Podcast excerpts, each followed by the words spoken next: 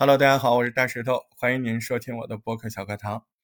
嗯，首先告诉你，我没有羊，没有羊，我没有羊，我还是那只羊群中的小黑狗。嗯，关于这件事，我感觉我有点跟不上潮流了。我曾经是那么的跟潮流，这件事对不起，我不想跟这个潮流。而且我也没跟潮流去找什么莲花清瘟，去找什么。这个事儿很简单，我觉得。嗯，不就是找一些中成药来调整一下自己吗？嗯，把自己的这个免疫能力增加。那我就给我们家里人都买的中药回来泡水喝汤，对吧？煮一煮，对不对？嗯，都行啊。我我我用的是那个这个《伤寒论》里面那个啊，黄芪什么啊，我就桂枝汤，对，桂花的桂，树枝的枝，桂枝汤。这个，嗯，反正我觉得这个喝下去全身是汗，特别好。嗯，任何事情嘛，自己都有自己的方法，重要的是对一个事情的理解，对不对？那，对，你知道我说什么，我都会转到播客上。嗯，算你赢了啊。那这个事儿要说播客的什么呢？就是转述嘛。你非要人家一个事儿说完了之后，你你是不是要录音，把人家每个字都记下来啊？然后读那个字啊，这是不对的，嗯，什么叫转述？我觉得播客这个创作的初级阶段，对这个事儿您要千万记住啊，我们一定要杜绝啊，在转述的时候 原文，这个很可怕，这涉及到很多事儿，甚至是版权的事儿啊。您要把人家原文说下来，你可能不管好不好听。啊，不好听是小，你可能会侵犯版权，因为你没创作呀。啊，你说那怎么创作？你别把创作想太复杂。有的时候，您把人家说的一段话，按照自己的理解、自己的意思重新说出来，那就是妥妥的原创，对不对？啊，所以呢，我们把这个事儿再详细的展开说说。这个事儿呢，是怎么个情况？就好比，哎，您要做节目了，哎，那不能说你每个节目都只说你自己的观点。咱们第一没有那么多精力，对吧？没有感受过那么多事情，没有那么多机会接触那么多的人和事。我们真正的自我感受乏善可陈，那要天天做节目根本跟不上。你不可能每一个节目都是有感而发，你或者说你大部分节目。你都没有办法只通过你自己的感受表达出来，那那样的话，你节目太少了。你一个月能做三期都不错，对不对？那那更多的时候呢？更多的时候，大家要运用互联网的工具嘛，对吧？在网页上搜相关的，哎，就这个话题别人怎么聊的？哎，有哪些相关的事件呢？对吧？有没有小视频呢？哎，有没有新闻呢？有没有相关事件报道啊？哎。很多小伙伴已经到了这个程度，他会去找这些东西来丰富他的节目，对吧？所以他的节目的一般结构就是啊，现在流行讲一个什么话题，哎，他讲这个部分就是这个话题的本身。那第二部分他说，哎，我去找了找，我会发现啊，网上有几种声音，嗯，他会分别论述哪几个人说了什么样的态度，哎，听众一听，哎，对这个事情，这个叫什么多元观点吗？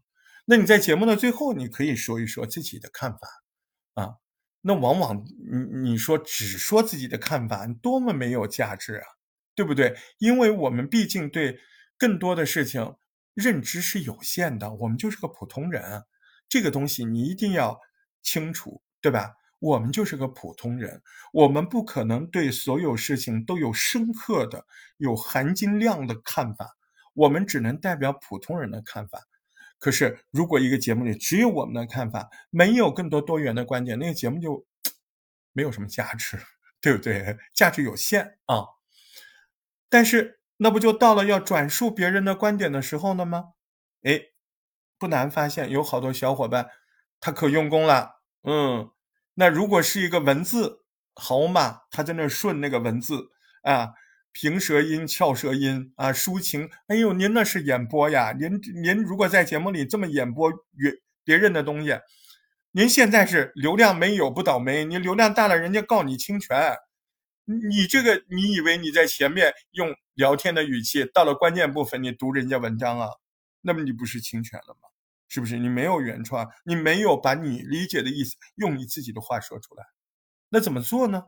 今天我们就详细的来说说，无论您拿到的是一段文字，还是看到一个小视频啊，您都要注意。如果是小视频，您千万别傻傻的还去写一段文字，不用啊，文字你更不要照着文字读，你先好好的做一件事儿。这个事儿叫假想，啊，我假想什么？对，别着急啊，跟着我来。你先看着那个文字或看那个视频的时候，你要带这个心思去看。我要假想，拍这个视频的人或者写这个文章的人是我好朋友，他跟我说了一件事儿，哎，只不过他是用文字跟我说的，只不过他是用视频跟我说的，不重要，啊，不重要。我要透过这个文字的形式，或者这个视频的形式，嗯，不重要啊，我都要透过这个形式了解他到底跟我说了啥，意思搞清楚，对吧？而且我还得记住这个意思吧，理解他，记住他，然后用自己的语言把这个事儿说给别人听，啊，这个就是转述，所以不难。你说难吧？你难难啥？你要我跟你论证这个事儿难不难吗？你每天不都在干吗？啊，你在院子里遇到一个人跟你说，哎，那谁啊，小谁，哎，正好遇见你，我就不去你家了。你跟你妈说一下，几点钟到几点钟到？拜拜拜拜拜，一件事儿，你也没稿子呀。你回家不就跟你妈说的挺好的吗？当然了，如果那个阿姨跟你拜托跟你妈讲的那内容比较复杂，你可能会核对一下。哎，王阿姨，别急别急，是几点钟？是四点是吧？我要跟我妈说四点钟，然后到哪儿啊？到东大门还是西大门？没听清楚。东大门。今天下午四点钟，叫我妈到东大门，怎么样？怎么样？对吧？那不就有个核对过程吗？你心里这个核对过程，那如果你是单播，这个核对过程就是你带着问题在你原文里再找一下关键关键词，啊，对不对？你就记住啊，夯实啊，然后心里有个声音跟自己说：哦，他是明天下午三点。东大门哦，他说这个事儿，你彻底的核验自己对这个事情记忆的准确度和完整度，然后把那内容一关啊，无论是电脑、杂志还是手机，关掉，哎，对着别的地方，哎，就假想跟一个朋友在说，你先别录，你先说一遍，看能不能说，不能说再回头再看一下，哎，再继续说，锻炼锻炼就好了。你只要假想那个人就是你们大院里遇到的一个朋友，就行了吗？你只要把那个文字假设成就是大院里遇到朋友跟你讲的讲的意思，我都把“话”这个字给避免掉，就是人家让你传达的意思，你去传达就好了吗？用你自己的话传达吗？那刚开始传达肯定有一些问题，比如说刚才我们讲的讲不完整的问题，还有过长，过长你分段讲吗？是不是？哎，你说我讲的不好，不成句子，不成句子就谢谢你了，呃，不成句子才好呢，千万别成句子。在这个转述的过程中，最切记的一个问题来了啊，也是今天这条短短的声音最后一部分，就是我们在转化成自己语言的时候，最大的坑是什么？我们最大的坑又用嘴把它变成了一篇文章，这就可怕了，嗯。你不要再转文这种长句子、主谓宾的这种连贯的句，我们要听的是像我这样絮絮叨叨、碎的，把事儿说完，纯口语。你看我刚才用了几个短句子吧，纯口语啊，碎的，哎，不停的用短句子，直接的刺激交流者的对方，不考虑完整的句，这就是口语啊。播客讲的就是口语，对不对？您要把句子。好不容易前面都完成了，您非要转化的时候，又把它在脑子里拼命的找修饰，找完整的句子。我谢谢你啊，我跟你干的活都是相反的。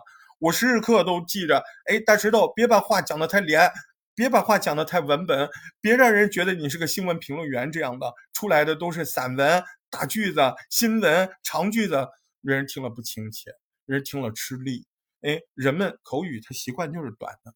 对，所以刚才讲的最后一点就是，转述您会转了，您转的时候别转成呃这个文本句子，避免文本句子。最后一个意思就是坚持口语化嘛，不要文本句子。哎，正好十分钟啊，对事儿说清楚了吧？转述啊，想成朋友对您说事儿，管他是文字、视频，都是这么想。哎，别那么着急，别那么害怕，对不对？也别说我要想轻松，不，这事儿就根本不值得你紧张。你每天都在发生啊，轻松的去干这个事儿，对不对？就想着他跟你说了一件事儿，您用自己话给说，别说成句子啊。嗯，十分多钟了，你要不然给我打个赏，要不然给我留个言。反正你如果听了我的节目，啥表示都没有，嗯，我也没办法，我只能此时此刻刺激你一下。你听了我节目。没打赏没关系，你起码得留言。你不留言不打赏，您这种行为遭受你自己良心的吐气，这样有用吗？好，再见，下次再见。